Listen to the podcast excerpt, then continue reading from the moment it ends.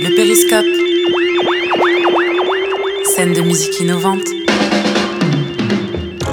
Le 5 décembre 2019, le saxophoniste Daniel Hardman est de retour au périscope avec un trio formé en 2015 aux côtés du talentueux Théo Tsekaldi au violoncelle et le très prisé Jim Hart au vibraphone. Il ne vous aura pas échappé que la composition de ce trio est tout du moins surprenante. Mais elle est alors d'autant plus quand on constate l'aisance avec laquelle les musiciens s'emparent de cette drôle d'alchimie.